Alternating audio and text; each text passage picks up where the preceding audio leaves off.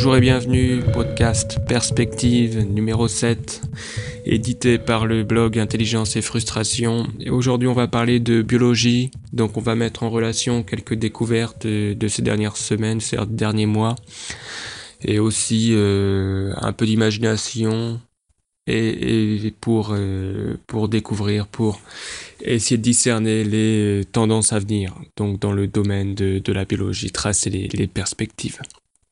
Donc là, on va revenir, euh, dans un premier temps, on va revenir sur euh, l'annonce euh, à propos du cycle métabolique du, carbone, qui donc a été accéléré. Donc c'est-à-dire le cycle, comment comment les plantes font pour utiliser donc le carbone atmosphérique pour faire du, du glucose en gros. Et tout ce cycle a été accéléré. C'est-à-dire que chaque étape du, pour chaque étape du, du cycle, il y a des, des enzymes. Et en fait, euh, les chercheurs ont pioché dans la nature des enzymes, les, enzymes les plus efficaces de chaque euh, espèce, de, de, chaque, de chaque genre, pour, euh, pour augmenter justement la productivité de l'efficacité de, de ce cycle. Pour créer comme des plantes qui seraient plus plus, efficace encore. Comme on le sait, les plantes n'ont pas seulement besoin de carbone atmosphérique et, de lumière pour la photosynthèse, mais euh, pour leur métabolisme, elles ont besoin d'éléments nutritifs tels que l'azote et entre autres tels que l'azote et le, le, phosphore. Et donc souvent, surtout dans nos agricultures actuelles productives, l'azote est un élément euh, est un élément euh, limitant. Et euh, je pense que ça serait intéressant de se de se replonger justement sur ce dans ce sur ce facteur euh, limitant et de regarder l'exemple des, des légumineuses, par exemple des betteraves, qui vivent en symbiose avec des bactéries qui fixent l'azote atmosphérique. Donc euh, une source d'azote quasi illimitée. Et donc cette symbiose a lieu à l'intérieur des racines avec des petites poches où se développent ces, colonies de bactéries. En fait, justement, avec cette coévolution avec les, avec les racines, avec les, les betteraves, certaines bactéries ont même délaissé, ont même délaissé des, des fonctions métaboliques de base, qui donc, puisque ces fonctions sont assurées par la betterave elle-même, qui, qui les alimente. Donc, euh, on peut, euh, mais on peut encore pousser plus loin ce, ce, concept de symbiose. Et on peut, euh, en fait, à l'instar des, chloroplastes, c'est-à-dire ces petites vésicules, ces petits, on parle d'organites. Donc c'est, c'est des petites vésicules à l'intérieur des, des cellules de la plante et sont les éléments qui sont responsables de les organites qui sont responsables de la photosynthèse.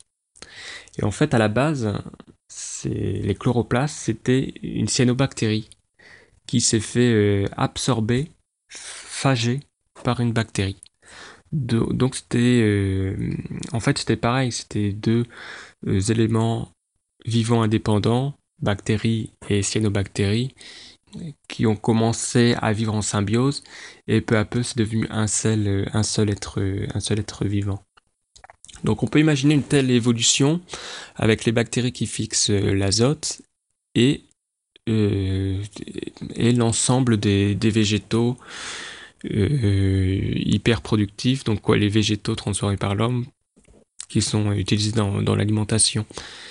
En fait, comment ça marcherait? En fait, donc on, ce serait, euh, il faudrait créer un nitroplaste, c'est-à-dire on prend toutes les on regarde le, gène de, notre euh, bactérie qui piège euh, l'azote atmosphérique et on enlève tout ce qui n'est pas nécessaire dans le sens où toutes les fonctions en fait euh, vitales biologiques de base seront assurées par la cellule de la plante elle-même comme c'est le cas pour le pour le chloroplaste.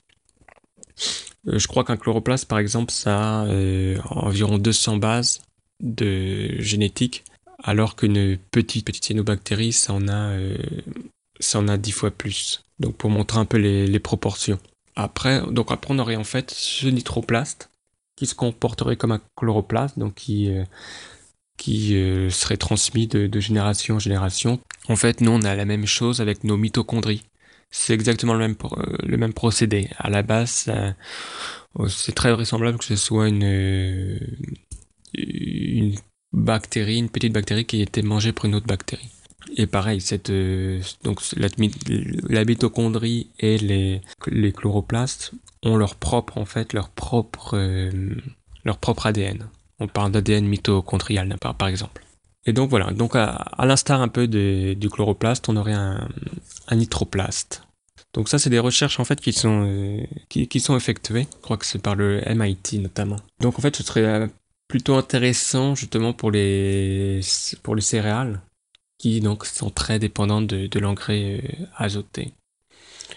Bon après, euh, il y a peut-être le phosphore qui peut, il y a sûrement le phosphore qui va très vite limiter. Mais on va on va aller plus loin. Donc on a notre cycle carbonique qui est amélioré, comme je disais dans le premier point. Le deuxième point, on a notre nitroplaste donc l'azote n'est plus un élément euh, limitant.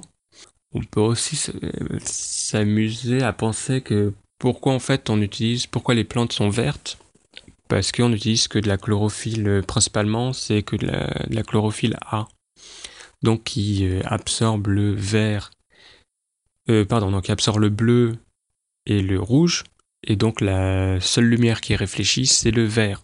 C'est pour ça qu'on voit donc les plantes en vert. Mais on pourrait s'amuser euh, à créer d'autres chlorophylles, d'autres pigments qui absorbent, euh, qui absorbent cette fois le vert. Et donc on aurait des plantes complètement noires, mais qui auraient un spectre d'absorption qui est, qui est plus grand. Bon, en fait, ça donnerait... Euh, parce qu'il faut savoir qu'il n'y a pas seulement la chlorophylle A, mais il y a d'autres chlorophylles, par exemple la chlorophylle rouge, la chlorophylle brune. Mais en fait, euh, bon, pourquoi on n'a pas de plantes noires Parce que ce qui compte, c'est pas la largeur du spectre qui est absorbable, mais quelle est la partie du spectre qui est la plus efficace en fait. Puisque finalement, les cellules végétales, c'est un espace limité, et vaut mieux mettre des chloroplastes qui captent le spectre le plus euh, énergétique, et pas euh, toute une rangée de chloroplastes pour s'amuser à capter l'ensemble du spectre. Mais bon, on va imaginer qu'il y a un certain sens et que quand même dans certaines conditions, ça améliore, euh, généralement ça améliore le, la productivité de la plante. Donc vous voyez, on a déjà trois points. On a accéléré le rythme, le cycle métabolique. On a enlevé un facteur limitant, l'azote. Et maintenant, encore au-dessus, on a augmenté le spectre d'absorption, donc on peut absorber toutes les lumières, donc on, est euh, aussi plus efficace dira-t-on. Euh, ok, et donc là on peut imaginer que petit à petit en fait on commence à, à créer une espèce de gelée verte un peu à l'instar de la de la grès goût. Donc vous savez ce scénario catastrophe euh, qui euh, qui pourrait résulter des, des nanotechnologies autoréplicantes, c'est-à-dire qu'une petite machinerie mangerait quelque, mangerait entre guillemets l'ensemble des éléments du de, l'environnement, de l'écosystème, pour s'auto-répliquer et donc de la sorte recouvrirait l'ensemble l'ensemble du globe. Et en fait, on peut imaginer un scénario euh, similaire, mais cette fois avec les végétaux. Donc euh, green euh, green goo, je les grise avec justement avec cette super plante cette super plante améliorée avec ces, ces processus de photosynthèse ultra ultra efficaces pour capter, qui capterait donc le, CO2 atmosphérique. en fait, c'est une méthode pour séquestrer le, CO2 atmosphérique et donc diminuer l'impact du réchauffement. Et donc on peut imaginer toutefois de, de tels débordements, débordements tels que la Green Goo.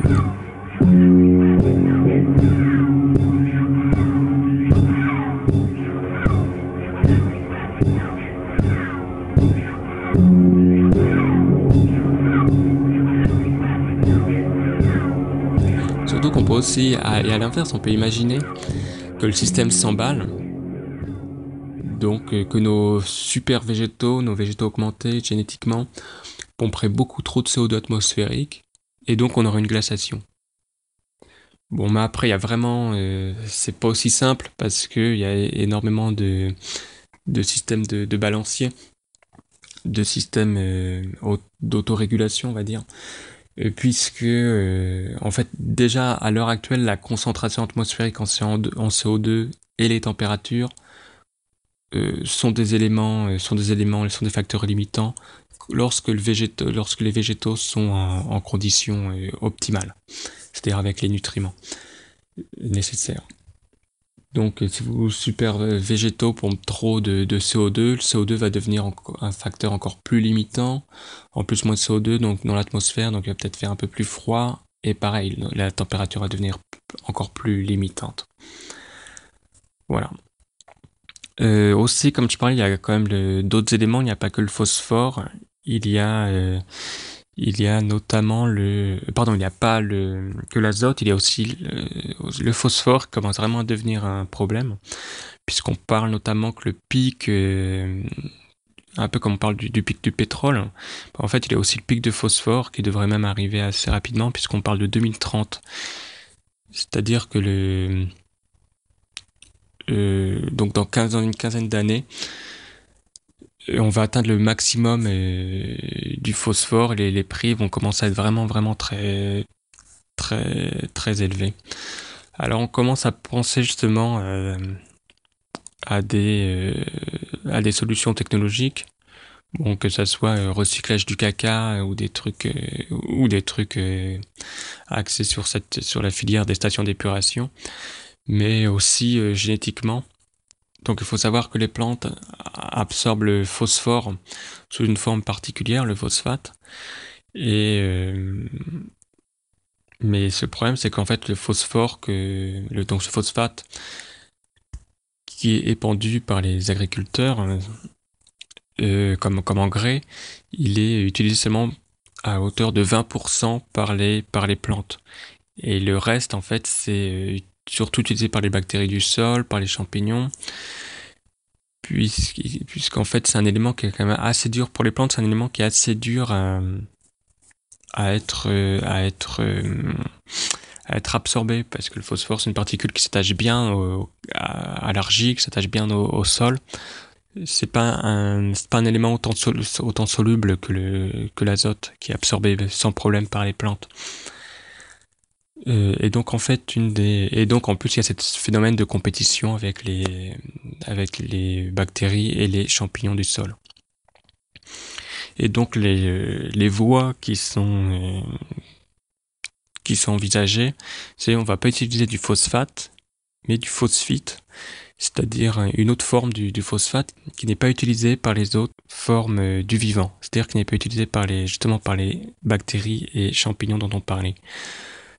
Donc ce qu'on va faire, c'est qu'on va génétiquement on va transformer euh, des plantes pour qu'elles absorbent, pour qu'elles puissent euh, absorber ce phosphite.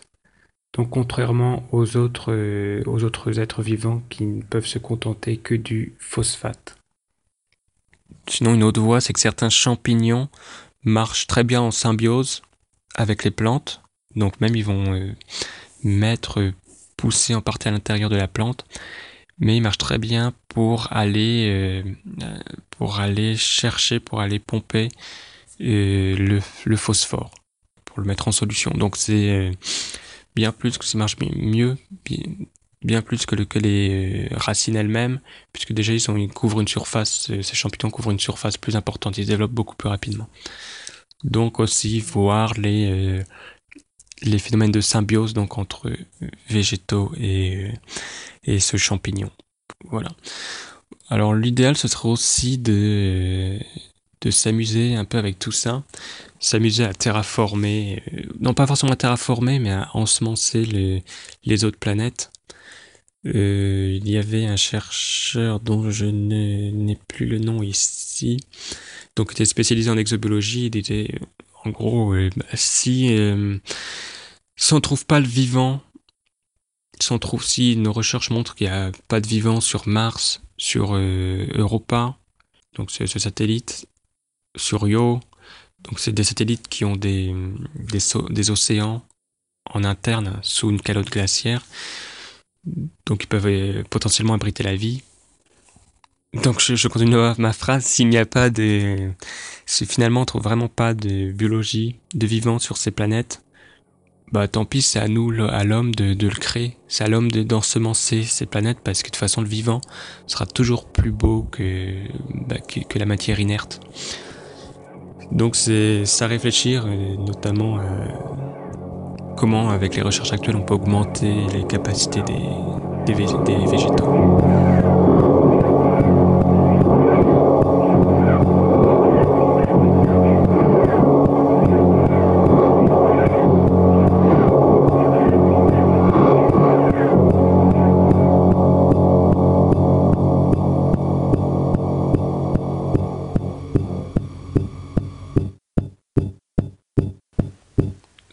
A beaucoup parlé des, végétaux, des plantes. Euh, maintenant passons rapidement à l'humain et, au, virus.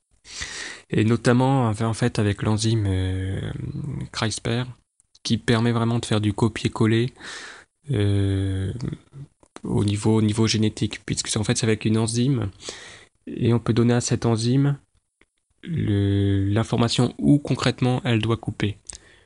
Et ça, c'est vraiment, ça, c'était vraiment une révolution euh, ces, dernières années, puisqu'avant, en fait, euh, quand on s'amusait un peu à modifier génétiquement, euh, donc on insère un génome, on savait pas vraiment, en fait, on tirait un peu, euh, c'était un peu au pif, quoi. On savait pas vraiment où ce gène allait concrètement être incorporé dans le, dans, dans l'ADN.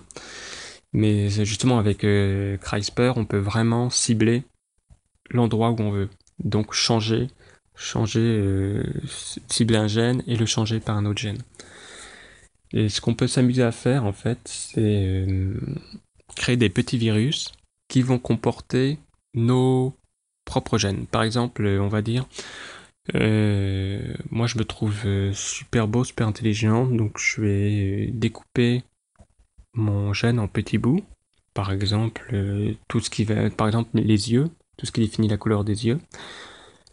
Et euh, ces petits bouts de gènes, donc je vais le mettre dans, des, dans un virus avec euh, CRISPR.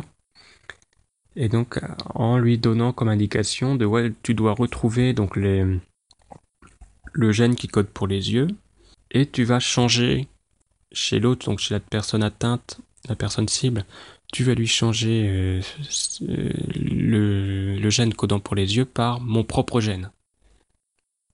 Donc que, je vais intégrer à ce virus. Et voilà, donc après disséminer ce virus, et donc ne plus, euh, voir après l'héritage, euh, un, héritage génétique uniquement vertical, c'est-à-dire avec sa descendance, avec ses enfants, mais aussi horizontal grâce à ces virus. Et donc on peut imaginer une espèce de petite guerre euh, biologique comme ça, où chacun va essayer de répandre au maximum son matériel euh, génétique, puisqu'en fait c'est le but un peu de la reproduction, euh, grâce à ces, petits virus. Donc je pense que ça, dans les bio, biohackers, dans les 5 ans qui viennent, ce sera, un gros enjeu, un, gros enjeu pour eux, et je pense que ça deviendra déjà un phénomène assez courant. Euh, déjà que en fait euh, dans un cadre professionnel, moi j'avais déjà interrogé euh, dans une conférence dans les couloirs, j'avais déjà interrogé, interrogé une une généticienne et je lui avais demandé justement j'avais déjà eu cette idée est-ce qu'on pourrait pas s'amuser à mettre on prend un virus de la grippe on lui enlève tout son bagage génétique et à la place on lui met je lui mets une petite partie de mon, de mon génome pour me répandre, pour me reproduire. Et en fait, elle a un petit sourire gêné en disant euh, Bon, euh, je crois que ça se fait. Euh, je crois que je suis à peu près sûr que ça se fait déjà. Donc, euh, donc voilà, et ça c'était avant CRISPR. Donc euh, ça, à mon avis, c'est vraiment une, ce sera vraiment une tendance forte, euh, assez rigolote, assez mal, peut-être malsaine des, prochaines années à venir. Sur cette note euh, positive, sur cette perspective positive, on se quitte. Euh, à bientôt. C'était Intelligence et Frustration avec son podcast Perspective.